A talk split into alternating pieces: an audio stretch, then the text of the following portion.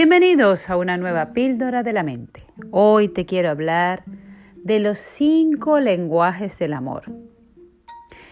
¿Por qué vamos a hablar de este tema? Porque nos encontramos a nuestro alrededor personas que sabemos que son queridas, pero no necesariamente se sienten realmente amadas y valoradas. Y esto sucede porque muchas veces las personas que son más importantes para ella no saben expresar en el lenguaje que uno comprende. Vamos a entrar en materia. El doctor Gary Chapman, antropólogo y orientador familiar, en sus 30 años de ejercicio de profesión descubrió que las personas tenemos cinco lenguajes diferentes para expresar nuestro amor, pero que a cada uno de nosotros nos predomina uno o como mucho tenemos otro secundario. Y normalmente nos casamos con una persona que expresa el lenguaje de diferente manera, o sea, expresa sus sentimientos en otro lenguaje. ¿Y por qué no me di cuenta de esto cuando éramos novios? Porque cuando estamos de novios, cuando estamos saliendo, usamos los cinco lenguajes completos, porque estamos conociendo a la otra persona, estamos experimentando, porque estamos rebosantes y queremos expresar el amor de todas las maneras posibles.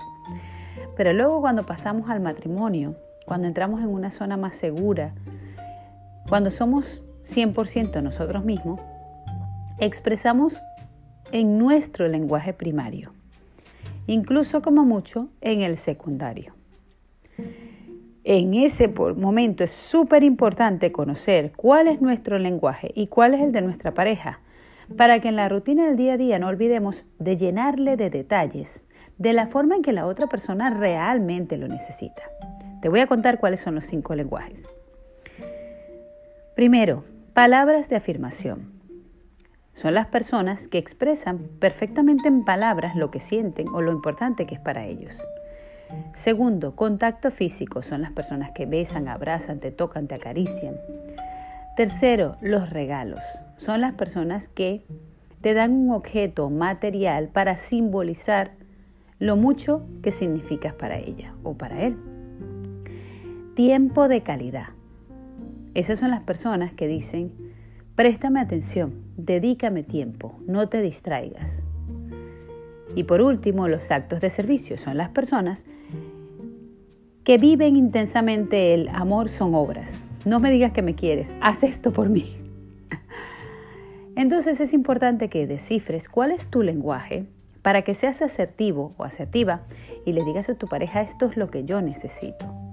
Tiempo, hablar, abrazos, regalos, lo que sea. Y también que descifres el de tu pareja, incluso el de tus hijos, para que le hables en ese lenguaje que entiende y le hagas sentir lo importante, valioso y lo orgulloso que te sientes de esa persona lo mucho que significa para ti, cuánto le quieres. Y esté rebosante de amor y de alegría, porque lo más importante en nuestra vida es sentirnos amados y amar a los demás. Cuando llenamos el corazón de las personas que tenemos alrededor, la vida se hace mucho más ligera, las cargas se hacen muchísimo más ligeras y las alegrías se hacen muchísimo más grandes. Si quieres saber más de los lenguajes del amor, Visita mi cuenta de Instagram, arroba soymerquintero. Gracias por estar aquí nuevamente con tu píldora de la mente. Ha sido tu coach, Soy Merquintero.